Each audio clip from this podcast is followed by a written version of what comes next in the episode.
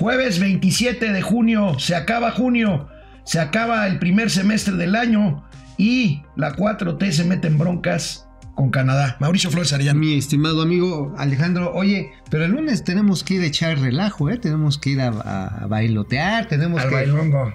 Al bailongo. Llévense sus tortas, llévense sus, frutis, porque pues nada más va a haber, pues ahora sí que pan blanco. Empezamos.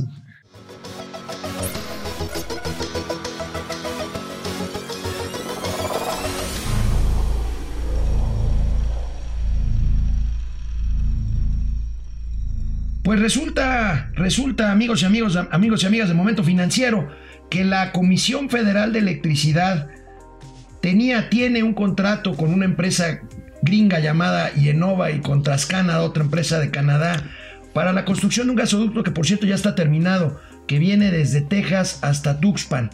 Bueno, es un contrato pues vigente de hace un par de años y ahora pues resulta que el presidente López Obrador no está de acuerdo con las condiciones del contrato y por lo tanto, interponen, interponen un arbitraje internacional, ante lo cual pues ya protestó Canadá, ya tenemos bronca con Canadá, amigos. Pues no la teníamos, pero ya ahora sí que ya lo logramos, ¿no? Y además con los gringos que ya teníamos bronca. Entonces, ¿por qué qué decía el señor Manuel Bartlett, que es el director de la Comisión Federal de Electricidad, que eran contratos leoninos? Leoninos. ¡Eh, leonino! Eh! Ese es Bartlett, ¿verdad? Este es Bartlett. Mr. Bartlett dice que eran contratos leoninos, que a final de cuentas ¡ah! eres fifí, pero ¿sabes qué es lo que quería el señor Bart? Bueno, ¿qué quiere la CFE con todo este relajo? Quiere que las empresas privadas se hagan cargo, las cláusulas que le quieren quitar, es el motivo de este arbitraje, le quieren quitar lo que le llaman las cláusulas para situaciones eh, pues no, no esperadas y contingentes, es decir, los costos sociales de los conflictos que hay por la propiedad de la tierra y los derechos de vía los asuman las empresas privadas.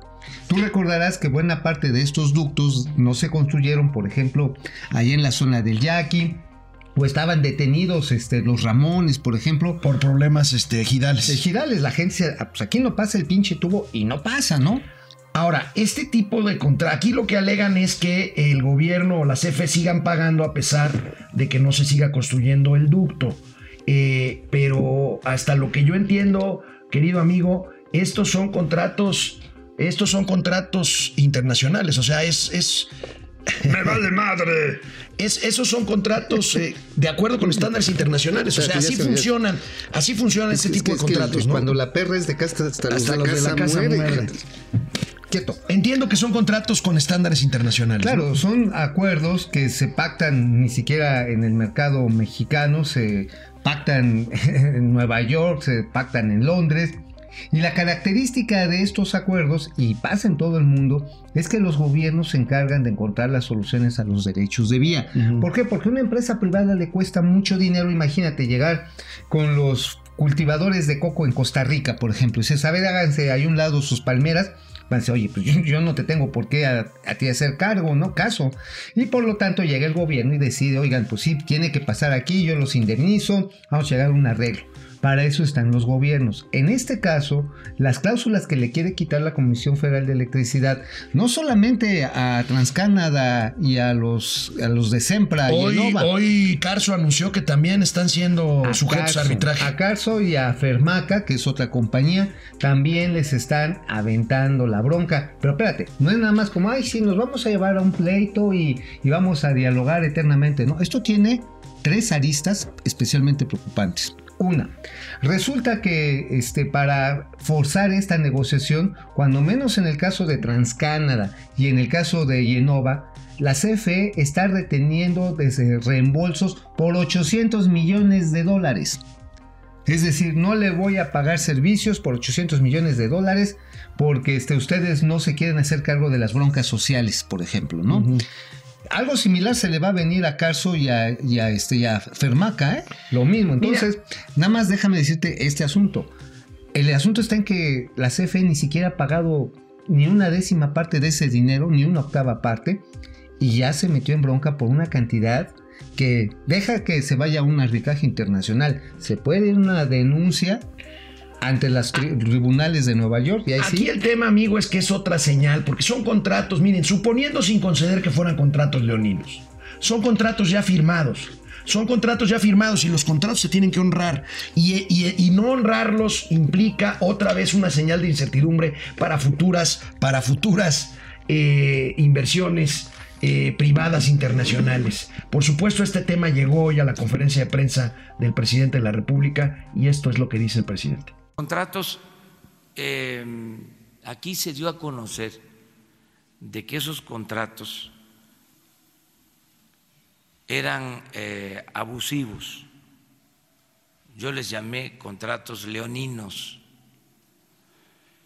porque se entregaron eh, con todos los beneficios para las empresas.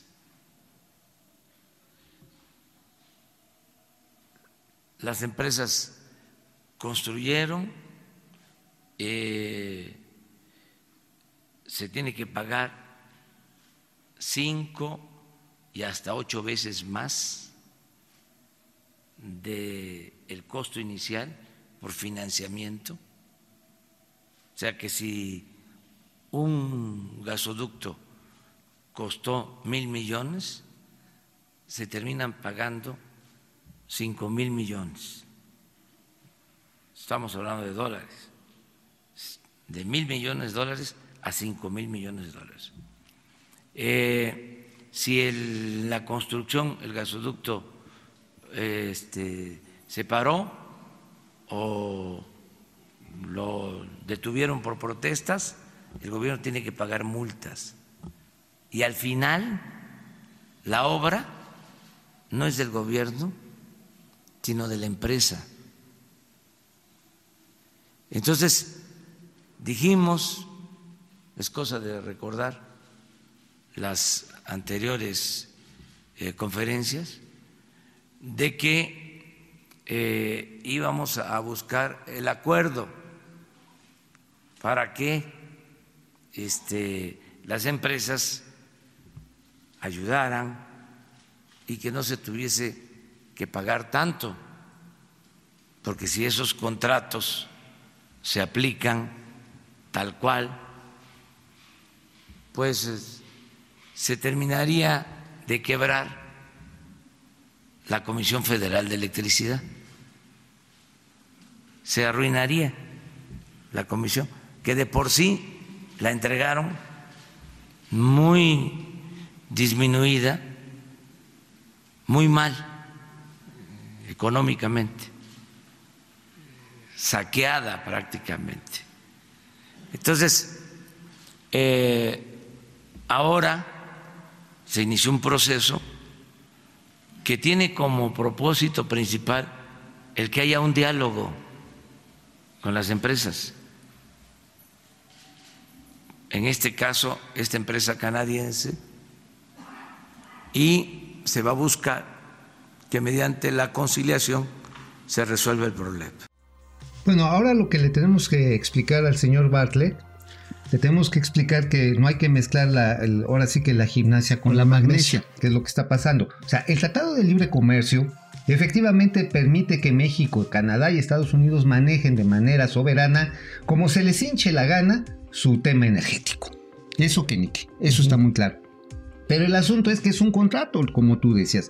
Es un contrato que el presidente se comprometió a honrar en el TEMEC, Así es. En el TEMEC, ¿eh? Aguas. y no se ha que aquí un contrato del gobierno de México, no del presidente. No, es del gobierno de México. Y además es un contrato, uno de esos contratos que en la reunión pasada con la American Chambers, con el Consejo Mexicano de Negocios, el presidente dijo que iba a respetar el Estado de Derecho. Ok, lo va a pelear a través de una instancia internacional, se va a ver si tiene causal. ¿Qué va a pasar si no tiene causal? ¿Va a agarrar y decir no vamos a pagar? Uh, bueno, de esto de entrada también le genera una duda, digamos, a los que se vayan a meter a construir el mi tren Maya, que a ese sí lo quiero tanto. ¿Qué va a pasar al rato? Que diga, oye, es que. No le entro porque me van a cambiar las condiciones. Al rato me van, me van a cambiar el contrato, pues sabes qué, mejor no le entro. Y algo de cortísimo plazo, amigo. Los ductos no están operando, no están recibiendo la constancia de recepción. Al término de una obra, para el gobierno, el gobierno da una constancia y le empieza la operación. No están, no, están entrando en operación tanto el ducto de, de, este, Genova como el de Fermaca y el de Carso Energy, iban a proveer algo así, pues como 2 mil, no como 5 mil millones de pies cúbicos, 5 millones de pies cúbicos, no 5. Qué buena falta nos hacen ahorita que empiezan los apagones. Bueno, ¿no? es el 75% del suministro nacional de gas. Y el gas es fundamental para suministrar energía. Ese eléctrica. gas permitiría abastecer el centro del país, liberar lo que se tiene aquí y mandarlo al sureste y también a la península de Baja California para que no vaya a haber apagones. Entonces, ergo, sí va a haber apagones. Pues no entiendo la verdad este afán de estar peleando. Eso sab- sí, sí. Sabemos que es el estilo, sabemos que es el estilo de la 4T, pero bueno, aquí sí estamos Ya, viendo que son Bart. pleitos innecesarios. Ya, adiós, Bart. adiós, Bart, ya. Bueno, hoy hay Junta Monetaria, hoy hay Junta de Política Monetaria en el Banco de México para definir si se sub, si se bajan. Hay presiones para que bajen las ¿Tú tasas de interés, eh, para que bajen las tasas de interés y puedan propiciar con esto que la economía se despabile un poquito. Pero creemos aquí que las tasas de interés se mantendrán en el nivel en el que están. Sí, digo, aunque la inflación empezó a ceder un poquito en la pasada quincena, en la última medición de INEGI, pues ahora sí que una golondrina no hace primavera. Efectivamente, el precio del gas y la gasolina ya no estuvieron presionando tanto los precios, fueron más algunos productos agropecuarios, el pollo, el aguacate, servicios como el transporte aéreo. Sin embargo, esto todavía no ha terminado de formalizar una tendencia hacia lo que es la tasa objetivo de inflación de Banco de del México 3%. de 3%. Todavía le ronca. Entonces, pues este pues mire, si tiene tarjetas de crédito, mejor vaya pagándolos. Hay quien dice, hay quien Aguas, dice que ¿eh? sí hay presiones y que sí bajarían un poquito las tasas. Nosotros insistimos, creemos, a lo mejor el tono del comunicado se hace un poquito menos restrictivo, pero la tasa se va a mantener en ahorita está en 8.25, ¿no? Ahora, una reducción de tasas lo que le beneficiaría al gobierno es un menor costo financiero, lo cual también es una aliviane. Vamos a ver. Vamos Va- a ver, Vamos miren, a ver, vamos a ver. Yo creo que más vale ahorita ser prudentes, no vaya Sí, a ser que, que en unas ganas de que vamos a crecer porque estamos bien atorados, se lo estamos. Ajá, se nos vaya el caballo y... Bueno, pues otro indicador que nos muestra que también la economía está, está detenida. Hoy se da a conocer, el INEGI da a conocer temprano la balanza comercial. Traemos, amigo, un superávit comercial de 1.031 millones de dólares al cierre de mayo, un nivel superávit no visto desde 2013 para el mes de mayo. ¿Qué significa esto, amigo? Por ahí está la gráfica del INEGI. A ver, miren, este, primero vamos a decir, ahí está la tabla, ahí está. Exportaciones crecen 4.2% las importaciones mínimamente a pues 1.9%. Hay una caída de las importaciones petroleras, es decir, menos importación de gas y gasolina, es decir, ese tema del guachicol, pues realmente quién sabe hasta dónde haya sido cierto. Pero mira, en lo que son la caída más relevante por su volumen está los bienes de capital, menos 2.5. ¿Qué quiere decir cuando un país tiene, como México, tiene un alto nivel de superávit comercial? Quiere decir que no está adquiriendo bienes de capital, como lo estamos viendo aquí, ni tampoco los bienes intermedios para... Bienes de capital te refieres a maquinaria, tecnología, todas Ajá, estas cosas. camiones, este, cortadoras, perforadoras, eh, fresadoras. Las fresadoras no son las que hacen No, no, acero, no, no, no, no, no, ya sé, ya sé. ya no sé. son las fresadoras, bueno, equipo de trabajo, pues, ¿no? Todo esto, a final de cuentas, sirve para generar mercancías. Si una economía deja de comprarlas, quiere decir Que está detenida. Que está detenida, o que se está deteniendo, cuando menos. Y cuando se tienen super, déficits, como ha sido históricamente en el caso de México, usualmente está asociado con ritmos de alto crecimiento económico. ¿Por qué? Porque hay demanda, tanto de maquinaria como de insumos, para producir bienes finales. Esa Bueno, es la explicación. Ahí está, ahí está el saldo de la balanza comercial al mes de mayo. Y el día de hoy, el día de hoy comienza en Osaka o en Osaka, como dicen allá en Japón, la cumbre del G20, este sea, ¿quién le grupo de sacó? países industrializados. O sea, ¿quién le sacó? Osaka, Osaka, Osaka es una ciudad de Japón. Ahí Sí, pero ¿quién le sacó a ir? pues le sacó a ir el presidente de México. Están pues los jefes de Estado de Alemania, el rey de Arabia Saudita no estará tampoco, pero estarán los jefes de Estado de Alemania, Argentina, Australia, Brasil, Canadá, China, Corea, Estados Unidos, Francia, India, Indonesia, Italia, Japón, Reino Unido, Rusia, Sudáfrica y Turquía. Fíjate que algunos Amlovers eh, han preguntado en Twitter, han preguntado en Facebook, oigan, ¿ves que qué hemos ganado de ir a los G20? Eso es un desperdicio, nada más es eh, turismo político. No, no, no, no. No, señores, digo, neta, neta, siquiera lean tan- tantito la página de entrada de la OCDE.